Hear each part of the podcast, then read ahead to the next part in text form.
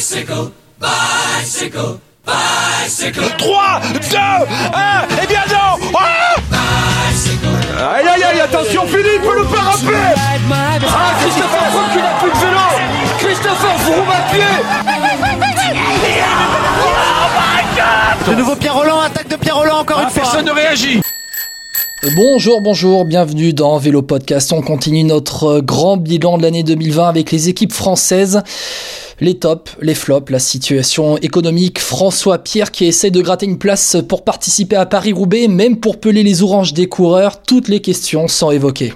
Bon, bah, Paris-Roubaix, j'espère déjà en voir un en 2021 et ce serait déjà super. Bon, on rappelle le principe, chaque équipe française a droit à son bilan personnalisé pour euh, analyser son année euh, 2020 euh, si particulière. Une émission, une équipe, un invité. Et pour la spéciale AG2R, on accueille le directeur sportif Julien Jourdi. Bonjour Julien. Bonjour à vous. Merci d'avoir euh, répondu à notre invitation, euh, Julien. Bon, on va faire le bilan de l'équipe cette saison. 5 victoires au total, 3 pour Benoît Cosnefroy, alors euh, sur le Grand Prix de la Marseillaise, l'étoile de Bessèges, et en costaud, on se souvient, à Rocamadour sur la route d'Occitanie, la victoire de Dorian Godon sur Paris-Camembert, et bien sûr, la victoire d'étape de Nance Peters sur le Tour de France. Quelle victoire. Plus, on n'oublie pas les 14 jours en maillot à poids de Cosnefroy. Euh, Julien, que retenir de 2020 euh, sportivement pour AG2R Un bilan plutôt mitigé. Euh, vous parliez de, de victoire. On s'attendait à gagner un petit peu plus de, courses cette année en, en 2020, même comme euh, tout le monde le sait, cette saison a été troquée avec, avec le Covid. Mais, c'est clair que malgré tout, on espérait gagner un petit peu plus de courses. Donc un bilan mitigé, même si euh, toutes les courses que vous avez citées euh, sont intéressantes. Moi, je rajouterais aussi euh, qui a été vraiment euh, pour nous une belle satisfaction sur la lancée des victoires de Benoît Cosnefroy, ses podiums en fin de saison sur les classiques ardennaises. Et là, je pense particulièrement à la Flèche Wallonne, à la Flèche Brabançonne, à Paris-Tour. Voilà, donc euh, ce sont pas des victoires bien sûr, mais ça a pratiquement des saveurs de, de victoire. Et je préfère avoir un podium sur la Flèche Wallonne, euh, la Flèche Brabançonne, euh, Paris-Tour que gagner, on va dire des, classes une, euh, une étape par-ci par-là. Pour moi, ça, a plus de valeur. Donc voilà, mais malgré tout, le, bilan reste mitigé, parce que voilà, on s'attendait, je le répète, à un peu plus de victoires, même si on va dire c'est le lot de, de, chaque équipe. La réussite n'a pas été très présente euh, tout au long de, de, de, cette saison particulière en 2020. Et là, je pense notamment au Tour de France avec la chute de, Romain Bardet euh, sur cette étape euh, à domicile à, à Clermont-Ferrand. Et honnêtement, j'aurais souhaité euh, voir Romain Bardet euh, ouais. ne pas chuter et le voir aller au, aller au bout de son Tour de France. Et je pense, pour connaître parfaitement le garçon, je pense qu'on aurait pu avoir une belle surprise avec Romain au niveau du classement général.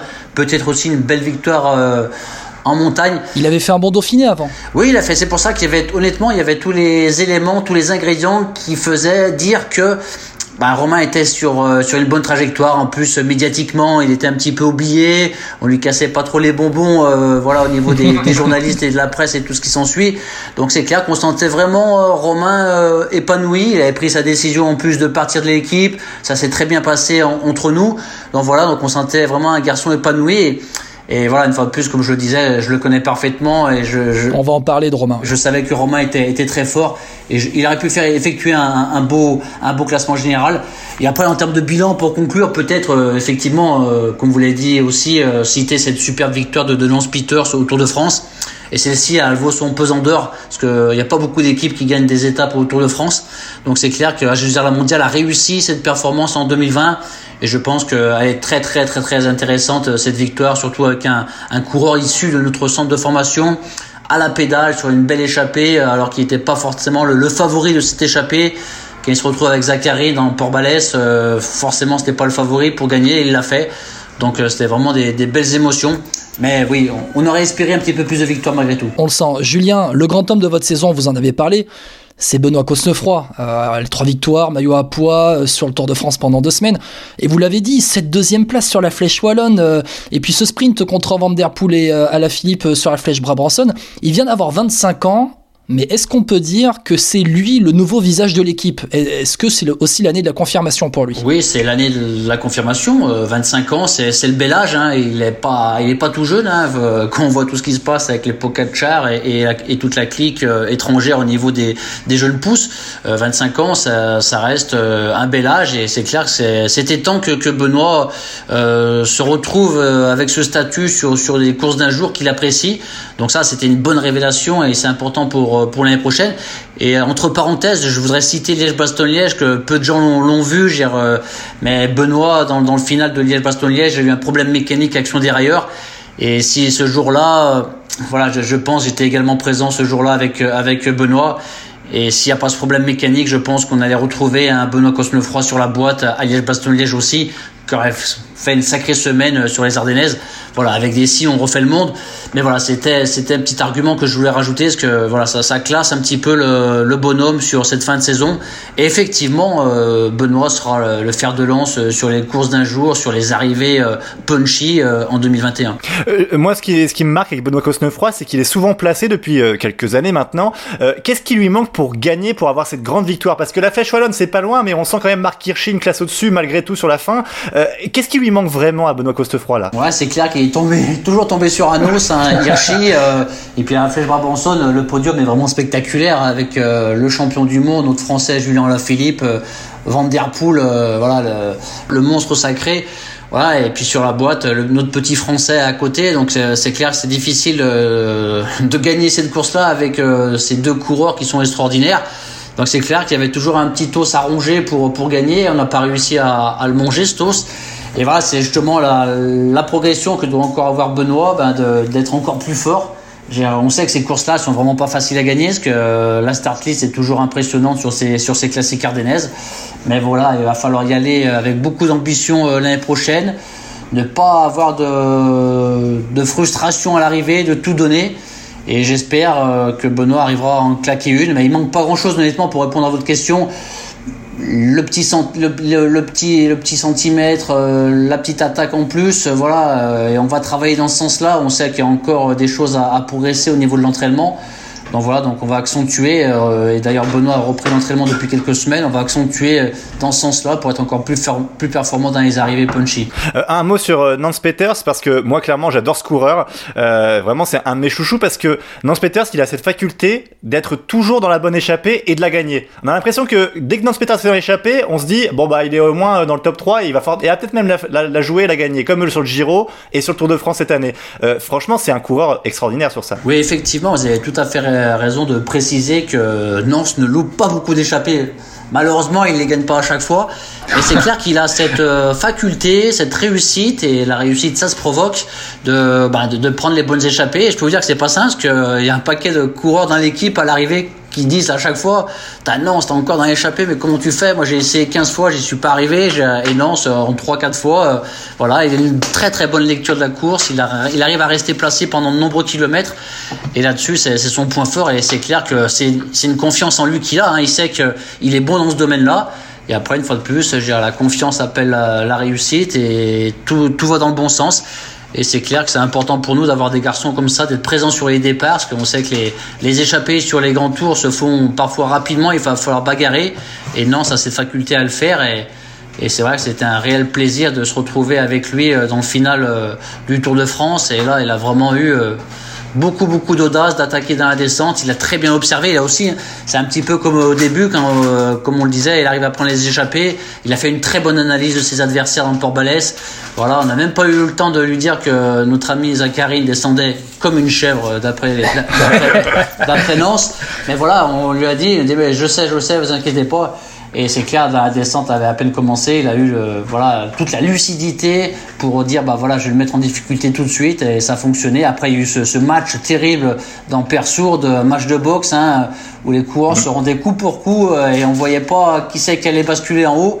Et puis dans le final, voilà, c'est Nance qui a, qui a, gagné le bras de fer et qui a réussi à basculer pour aller chercher cette super victoire. Euh, juste, moi j'ai une question aussi sur toujours sur Nance Peters. Euh, quand tactiquement on a un coureur, je trouve aussi intelligent, quand on est directeur sportif derrière, qu'est-ce qu'on qu'est-ce qu'on lui dit? Est-ce que c'est c'est difficile au final de lui parler? Parce qu'on se dit il sait déjà en fait Ouais, après c'est surtout d'être euh, lucide sur les écarts, euh, de donner des choses précises. Et en plus Nance, euh, voilà, c'est quelqu'un de comme, vous l'avez dit, très intelligent, qui étudie beaucoup de choses. je peux vous dire que lors du briefing avant l'étape, faut bien relire son briefing que Nance il connaît tout par cœur.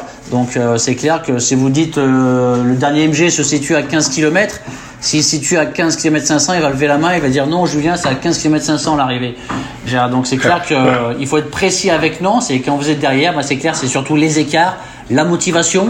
Une fois de plus, le parcours, il le connaît par cœur, donc de, recadrer certaines choses au niveau du parcours, mais c'est surtout euh, voilà d'être bon dans le timing au niveau des écarts euh, et de l'encourager pour aller gagner cette fameuse course. C'est très intéressant ce que vous dites, Julien, parce que euh, je crois que c'est lors de la dernière Vuelta, il y avait eu une interview d'avant-course où il y avait un coureur qui avait été interrogé par Eurosport, il me semble, et le coureur ne connaissait pas réellement le profil de l'étape, en tout cas, il ne l'avait pas assez étudié. Ça m'avait marqué. Ça avait aussi marqué Guillaume Di Grazia au commentaire, il me semble. Et euh, c'est intéressant ce que vous dites, euh, le fait que Nance, du coup, lui, est très à sur ça. Et du coup, ça l'aide aussi à être très précis dans ses attaques pour euh, viser la victoire. Oui, ça c'est clair, c'est une certitude. Hein. Chaque coureur a un roadbook dans sa chambre tous les soirs. Et, c'est clair que la majorité préfère regarder Netflix, Netflix que, le roadbook. Mais ça, c'est quelque chose que nous, directeurs sportifs, on dit souvent aux coureurs. On, leur mâche beaucoup les choses. Hein. C'est clair que les coureurs sont assistés. Il y a beaucoup d'assistanats dans, le monde professionnel, que ce soit dans le vélo ou dans d'autres sports pro. Et c'est clair que c'est très important que le coureur connaisse parfaitement le parcours. Et je peux vous dire qu'il a, qu'il a eu cet héritage d'Hubert Dupont. Euh, Hubert Dupont était euh, directeur sportif dans l'âme euh, quand il était coureur. Il connaissait tout le parcours, il savait le classement général par cœur, il savait où étaient les points distribués sur, sur les grimpeurs, le sprint où ils étaient, le ravitaillement où il était. Et pareil, quand vous étiez au briefing avec Hubert Dupont, il ne fallait pas se louper sur les kilométrages ou sur les, sur les classements. Et c'est la même chose avec Lance Peter. C'est clair que si je pouvais lancer un appel à l'ensemble du, du peloton, c'est clair que les coureurs manquent un petit peu d'avoir ce réflexe-là, d'étudier avec beaucoup de précision le, parcours.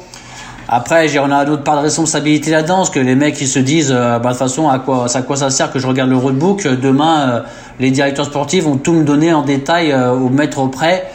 Mais je pense que c'est une grosse erreur. On leur dit, nous, de, de bien étudier. moi, je prends soin à chaque fois, quand je fais des courses, notamment les courses d'un jour, de récupérer des moments, l'organisateur ne donne pas un roadbook par, euh, par personne au niveau des coureurs. J'insiste à chaque fois, je le vois à la permanence. Je veux X euh, roadbook en plus parce que je veux que mes coureurs aient tous un roadbook dans la chambre. Après, malheureusement, je vis pas avec eux dans la chambre, donc je peux pas lire, je peux pas lire avec eux. Mais quand je leur donne le roadbook, je leur dis, j'ai, euh, voilà, attention. Et de temps en temps, je leur dis, il y aura peut-être une interrogation demain dans le bus. Il faut regarder, c'est le contrôle le lendemain après. Julien, euh, Julien on, va passer du côté des déceptions. On a plein de questions à vous poser encore.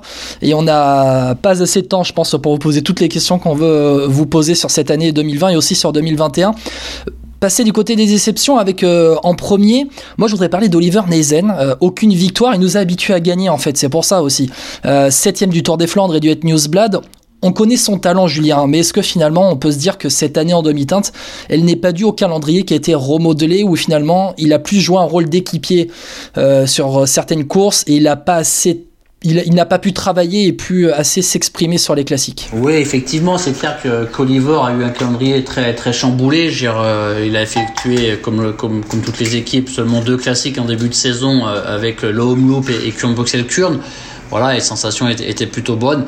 Et après, vous parliez de, sa septième place au Tour des Flandres. Je peux vous dire que là, pareil, hein, euh, vous allez me dire que je, que je radote un petit peu, mais il y a beaucoup de frustration à l'arrivée. Parce que cette septième place, honnêtement, une fois de plus, j'ai la chance, euh, j'étais présent ce jour-là dans la voiture, et je peux vous dire que je suis passé par tous les états, parce que Oliver a fait beaucoup, beaucoup d'efforts, peut-être un peu trop, mais honnêtement, dans le final, euh, il n'a pas eu beaucoup de réussite. Hein. Et là, je ne sais pas si vous avez les images du dernier kilomètre où il avait anticipé avec Florence Sénéchal.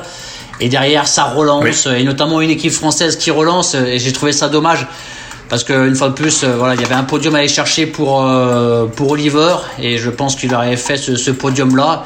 Et ils se font attraper à 700 mètres. Et il a encore la force de faire le sprint pour, pour sauver son top 10 et une belle septième place. Donc c'est clair que ça représentait pas honnêtement sa valeur du jour sur le Tour des Flandres. Il avait largement les jambes d'être sur le podium.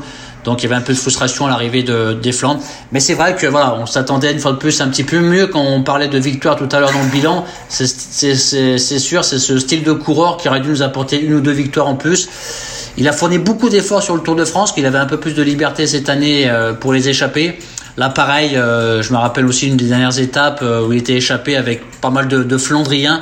Et je crois que c'est la dernière étape avant le, le chrono des, des, planches, des plongées Bellefille. Vers Champagnol, il me semble. Voilà, Champagnol a fait beaucoup d'efforts, Oliver, et il a eu du mal à maîtriser ses, ses, ses, émotions. Ça a été un petit peu le discours du débriefing. Voilà, c'est un garçon qui est très généreux. Et voilà, c'est clair que quand vous êtes trop généreux euh, sur le Tour de France ou sur les plus grandes courses, vous inquiétez pas, il y en a qui ne le sont pas et qui sont toujours là pour mettre le petit coup de rein qui suffit pour aller chercher la victoire. Ouais. Et c'est clair qu'Oliver a, a manqué un peu de lucidité dans, dans certaines courses. Euh, sur Oliver Linhazen, euh, moi, euh, quand je regarde les classiques souvent qu'il a faites, on a l'impression que alors c'est pas qu'il apprend pas de ses expériences, mais qu'on on attend tellement de lui euh, qu'il y a cette pression supplémentaire parce que j'ai l'impression qu'il euh, a un potentiel de dingue. Depuis des années, on se dit Oliver Neisen va en claquer une sur Paris Roubaix, Bah, c'est il a le toujours un des favoris. gagner, en sur le plus. Tour des Flandres aussi. Est-ce qu'est-ce qui lui manque? Alors c'est quoi? C'est euh, un équipier en plus sur le, dans le final qui peut l'aider, comme euh, on peut voir à la Deceuninck Quick Step où il y a toujours un gars en plus. Euh, c'est quoi euh, le souci, on va dire? On est trop exigeant avec lui? Non, non, c'est c'est effectivement, je, je pense qu'une part de, une des réponses, c'est c'est effectivement d'avoir une équipe un peu plus forte autour de lui. Genre, euh, c'est pas dû qu'à ça, mais je pense que c'est un, un des maillons qui manque à Oliver au niveau du collectif, d'avoir un garçon sur qui il peut s'appuyer dans le final. Comme vous le savez, ça sera chose faite en, en 2021. Oui. Mais c'est clair parler, que c'est quelque chose qui a manqué euh, chez Oliver. Après, une fois de plus, la maîtrise des émotions, euh, malgré euh, de nombreux retours qu'on fait avec Oliver, il a du mal à canaliser ses, ses émotions et ses efforts et, et c'est souvent un, un courant très généreux. Et je pense que sur les classiques, on paye cash euh, quand arrive le final. Et je pense que l'année prochaine, ça sera une toute autre équipe autour de lui. Et je pense que ça va libérer aussi, parce que c'est clair qu'il a le poids euh, des responsabilités euh, à lui tout seul sur l'ensemble des classiques flandriennes. Donc ça, ça met quand même une certaine pression. Et quand vous êtes devant, euh, bah, vous voulez pas vous louper, donc vous faites euh, l'effort de trop et à la fin ça se paye. Et c'est une cinquième place, une quatrième, une troisième, au lieu d'espérer un peu mieux. Euh, parlons de deux coureurs maintenant, Romain Bardet et Pierre Latour. Alors Romain Bardet, on le sait, part chez Sunweb l'an prochain. Euh, pour Pierre Latour, ce sera chez Total Direct Energy. Euh, comment vous l'avez vécu cette fin de cycle, cette fin d'histoire avec les deux coureurs? Bon, on va dire qu'il y a eu un peu plus d'émotion avec le départ de, de Romain. Personnellement, j'ai eu la chance de, de faire tous les Tours de France auxquels Romain a participé, d'avoir des énormes émotions, des énormes joies avec Romain. Bien sûr, euh, avec ses deux podiums au classement général du Tour de France, son podium à Liège-Boston-Liège, voilà, ses victoires au, au critérium du Dauphiné. Donc voilà, beaucoup, beaucoup de choses et c'est clair c'était le fer de lance de l'équipe depuis plusieurs années. Il nous a fait progresser euh, au niveau du, staff aussi. Hein. Il est arrivé, euh, en guillemets, sur la pointe des pieds en venant du centre de formation. Et là, tout de suite, on a vu que on avait un garçon pétri de, de classe et qui en voulait beaucoup, beaucoup, qui avait un mental. J'ai rarement vu un coureur avec autant de mental. Et là, on a beaucoup progressé à ses côtés. Et c'est clair qu'on a fait une très belle, euh, très belle route ensemble. Et après, voilà, c'est nous on a fait honnêtement le maximum pour le garder. On avait tout intérêt à le faire, parce que je, je sais, je suis persuadé que Romain va être performant dans les années à venir. Donc c'était le message avec Vincent Lavenu. On a fait une belle proposition à Romain. On a tout à fait compris qu'au- qu'après neuf années, qu'il ait des envies de, de voir ailleurs. Et surtout à l'étranger, on aurait été un peu plus frustré si on, l'avait vu débarquer à la Groupama FDJ ou alors chez Cofidis. Là, on, a, trouvé ça tout à fait légitime et comme je le disais tout à l'heure, on, s'est séparés en très bons termes. Euh, voilà, Romain a pesé le pour et le contre et je peux vous dire, ça n'a pas été une décision facile pour lui de, prendre euh, le départ, la, sortie euh, pour aller chez Sunweb qu'il avait une vraie famille autour de lui chez AG2R La Mondiale. Mais voilà, il a pesé le pour, le contre, il avait notre proposition entre les mains qu'il qu'il a beaucoup, euh, beaucoup touché. Après voilà, c'est des petits détails une fois de plus, on, comprend ces détails-là et, je souhaite vraiment une très bonne route à, Romain en 2021 et je suis persuadé qu'il va nous embêter euh, par moment euh, sur, sur, sur pas mal de courses. Ça sera un concurrent très très très très fort en 2021 et dans les années qui arrivent. Par rapport à Pierre Latour, c'est un peu différent. Pierre, voilà, euh, c'est un garçon euh, plein, plein d'humour. Voilà, c'est- et c'est clair que nos chemins vont séparer. Lui, pareil, on a passé des moments extraordinaires. Mais voilà, c'est un garçon qui est, qui est très difficile à canaliser, qui est, qui est un chien fou. Bah, par contre, on se marre avec lui. Hein. Mais c'est clair qu'en course, c'est- plus difficile à gérer. Et voilà, et en plus, il a eu une année vraiment noire, euh, des chutes sans arrêt. On l'a vu au Tour de. France. Il a vraiment pas pu se mettre en avant. Il avait de l'envie, de la détermination pour faire un beau Tour de France qui lui convenait. Il avait un rôle de leader. On n'oublie pas qu'en début d'année 2020, euh, on lui avait mis ce, rôle-là, parce que Romain devait se diriger sur, sur le Giro. Et Pierre devait avoir ce rôle de, leader sur le Tour de France. Ça a été autre chose avec le Covid. Mais voilà, Pierre a jamais pu se, mettre bien dans le bain. Et voilà, des chutes qui sont arrivées euh, au mauvais moment. Voilà, donc euh, une fois de plus, on, a, on a fait une belle proposition à, Pierre pour, pour le garder. Voilà, c'est un peu différent. Je pense qu'il aurait pu faire encore deux ou trois années avec nous. Voilà, c'était un choix euh, difficile à accepter, mais voilà, une fois de plus, euh, euh, le coureur, c'est lui qui signe le contrat, c'est lui qui prend la décision. Donc je, lui souhaite une belle route où il aura beaucoup de pression chez, chez Total Direct Energy.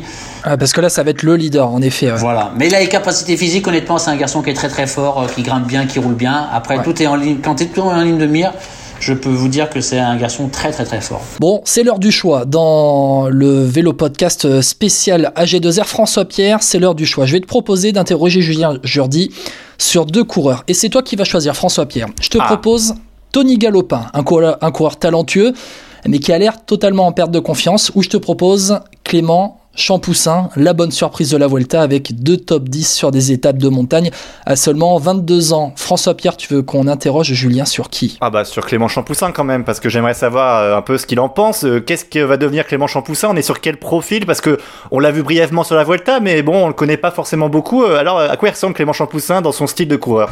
Bah, Effectivement, c'est très intéressant de, parler de, de Clément Champoussin, parce que on a là une vraie pépite au sein de l'équipe. Euh, le talent, on connaissait, on savait que Clément avait toutes les capacités à briller chez les professionnels. C'est pour ça qu'on n'a pas hésité à, le faire signer euh, dès l'année 2020. Même s'il n'a pas forcément une grosse culture de la route, il est issu du, VTT, mais on sentait bien euh, chez les amateurs qu'il y avait quelque chose de différent. Le petit plus qui font que ça peut devenir, on va mettre le conditionnel, que ça peut devenir un très grand coureur. Et oui, effectivement, euh, sur la Volta, on a vu des choses très très intéressantes. Dans les arrivées au sommet, on l'a vu côtoyer les meilleurs et qu'on voit la start list euh, cette année de la Volta, c'était du lourd. C'était du lourd. Donc euh, effectivement, qu'un petit jeune d'une vingtaine d'années ose attaquer les principaux favoris, les Roglic, les Dan Martin et tout ce qui s'ensuit, bah là on se dit qu'on a un garçon avec du caractère, mais surtout avec des qualités physiques au-dessus de la norme. Voilà. Et puis moi j'ai surtout retenu un très bon chrono aussi sur cette Volta, j'ai euh, une 17e place euh, si ma mémoire flanche pas au niveau du chrono individuel de la Volta. Et ça c'est très intéressant pour le futur. Et tout de suite je vais envoyer un message le soir pour lui dire bah là Clément c'est encore une autre performance parce que tu as toutes les qualités requises pour faire un vrai coureur de course à étapes d'une semaine pour le début et peut-être sur trois semaines dans le futur. Et, je pense que là, on a vraiment quelque chose, quelqu'un d'intéressant, même s'il y a encore beaucoup de travail au niveau de la concentration, du placement. J'ai euh, voilà donc euh, déjà le staff euh, sur sur sur la Volta cette année a beaucoup travaillé autour de Clément pour essayer de lui faire passer des messages importants en termes de, de placement, de concentration, parce que ça c'est vraiment quelque chose de, de, très important dans le monde du cyclisme actuellement. Si vous n'êtes pas placé, vous avez beau avoir les meilleures jambes du monde, c'est très compliqué d'être acteur dans le final d'une course, notamment en montagne. Donc voilà, donc il y a ce domaine, il doit le travailler énormément. Mais il a toute la jeunesse devant lui. Mais une fois de plus, euh, comme on lui a dit, les années passent très vite. Donc c'est clair qu'en 2021, euh, Clément aura déjà la pression euh, pour être présent et, nous faire des bons résultats. Allez, on passe à 2021 maintenant parce que pour AG2R, Citroën, changement de cap avec euh, un recrutement très médiatique. On va parler des gros coureurs, hein, Greg Van Avermaet quand même, Bob Jungels, Lilian Calmejane, Marc Sarro et O'Connor. Est-ce que c'est vraiment là le changement d'AG2R qui va passer plus sur les classiques que sur les courses par étapes? Un changement un peu de cycle là Oui, effectivement, il y, avait un virage à prendre. Je pense qu'on l'a très bien effectué. Et c'est clair qu'en 2021, on va retrouver une équipe euh, AG2R Citroën Team, euh, je pense très efficace dans, les courses d'une journée euh, sur l'ensemble des classiques, que ce soit flandrienne ou, ardennaise. Effectivement, donc on peut dire qu'on a, a pris une autre dimension dans, dans ce domaine-là. Mais je, veux quand même euh, préciser que l'ADN de l'équipe, ça reste euh, les courses à étapes et que certainement on sera moins armé au départ du Tour de France 2021 euh, qu'on l'a pu l'être avec Romain Bardet. Mais voilà, notre ADN, c'est d'être bon sur les courses à étapes, donc on va, on va cultiver ça avec nos nouveaux coureurs, notamment là, je pense à, Bob Jungels, à Lilian Calmejan. On a, je pense, un bon savoir-faire pour faire performer les coureurs sur les courses à étapes. Donc voilà, avec ces deux garçons, Lilian et, Bob, je pense qu'on a de la qualité. Et c'est clair qu'en 2021, on va être aussi, euh, je l'espère, performant. Peut-être un cran en dessous euh, par rapport aux autres années, notamment euh, lorsqu'il y avait Romain Bardet.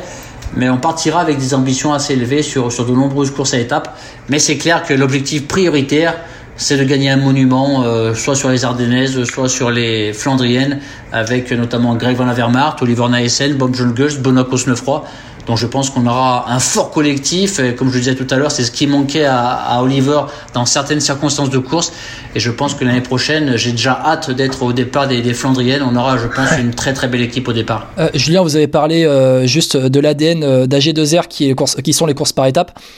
On, a l'impression franchement que l'objectif être de les mettre au fond sur toutes les étapes aussi. Parce que finalement, vous avez joué les classements généraux pendant pas mal d'années avec Romain Bardet notamment. Là, on va être sur des, des chasseurs des chasseurs d'étapes euh, hors pair quand même. François Pierre, tu as une question pour, pour Julien, je sais. Oui, oui, c'est sur Oliver Neisen, parce que moi, ce que je me demande avec le recrutement de Greg Van Avermaet, est-ce que vous n'avez pas deux coques dans la même basse-cour? Non, non, justement, c'est bien sûr, c'est la première idée qui vient à, à l'ensemble des, des, des, journalistes ou des spécialistes euh, du, du vélo. Mais on n'a qu'à regarder ce qui se passe à côté. Je pense que maintenant, dans le cyclisme moderne, les équipes ont à chaque fois au départ des, des grandes courses plusieurs cartes en main. Et je pense qu'au contraire, c'est un atout d'avoir deux coureurs susceptibles de gagner la course. Comme je le disais tout à l'heure, euh, ça fait des années avec Oliver qu'on essaye et on voyait qu'on butait à chaque fois euh, le manque d'un équipier. Euh, et dans le final, si vous êtes deux, je peux vous dire, ça fait bientôt 15 ans que je fais ces classiques-là. C'est un rêve d'avoir deux garçons dans un groupe de 10 qui peuvent se disputer la victoire d'étape et la course est, plus facile. Après, c'est clair, il faut que la mayonnaise prenne, hein, mais Oliver euh, roule tous les jours avec euh, Greg, ils sont euh, voisins. Donc voilà, il n'y a aucune, aucun complexe l'un vers l'autre. Ils s'entendent très bien. C'est clair que quand le recrutement s'est fait, on a interrogé Oliver. On lui a dit, Oliver, on est en train de discuter avec Greg, est-ce que c'est quelque chose qui, qui peut te gêner dans le futur? Et là, Oliver dit non, absolument pas. Au contraire, euh, faites signer rapidement Greg. Ça sera un atout pour l'équipe et pour moi. Euh, voilà. Et c'est clair que l'année prochaine, Oliver sera un peu moins regardé, parce que tous les regards vont être braqués sur, sur Greg Van Avermaet. Et c'est clair qu'à un moment donné, ça sera Oliver d'en profiter, d'attaquer. Et si ça marche pas, on sait qu'on a la deuxième cartouche avec Greg. Et là, c'est vraiment ça qui est très intéressant, d'avoir deux garçons très forts, comme ça sera le cas sur, sur certaines Ardennaises avec Bob et, et Benoît. On sait que Bob a, gagné Liège-Bastogne-Liège. On sait que Benoît a la capacité à le faire. Et c'est clair que ces deux garçons, voilà, auront, un rôle à jouer dans le final. Et une fois de plus, ça sera plus facile à deux que tout seul. Julien, une petite dernière question sur les jeunes qui arrivent dans l'équipe. Vous êtes quand même un, un pourvoyeur de talent chez AG2R avec le centre de formation Chambéry. Euh, bon voilà, Romain Bardet est parti, c'était un, un, jeune, un jeune de chez vous. Est-ce que alors là en plus cette question-là elle est un peu pour François Pierre parce que il en suit un chez vous qui s'appelle euh, Valentin Paré peintre. Valentin, c'est ça, hein c'est Valentin. Valentin oui. Paré peintre. Alors là, Julien, je vais vous interroger sur lui. Est-ce qu'on peut imaginer les parés peintres et aussi Champoussin Prodhomme notamment comme vos futurs bardés? Oui, c'est clair que, Clément Champoussin, comme on le disait il y a quelques instants, a, vraiment la capacité physique et mentale, je l'espère, d'aller chercher des résultats qui peuvent se rapprocher de, de, Romain, ça c'est clair. C'est encore un peu trop tôt pour être un peu plus, euh, plus sûr. Mais voilà, euh, les capacités, il les, a. J'ai Aurélien, on a vu des choses très intéressantes. Après, avec Aurélien, je voudrais pas justement qu'il tombe dans cette pression, parce qu'il a déjà eu, il ressemble beaucoup à Romain qui a les pédales de dos. Ils sont tous les deux très fins. Et c'est clair qu'il a déjà eu cette pression-là dès le début de l'année. Je me rappelle autour de la Provence, ah, c'est peut-être le futur Romain Bardet, Aurélien Paré-Peintre, il grimpe bien, il a même profil, tout ça. Voilà, je... laissons grandir Aurélien tranquillement. Il a fait des choses très intéressantes sur le Giro.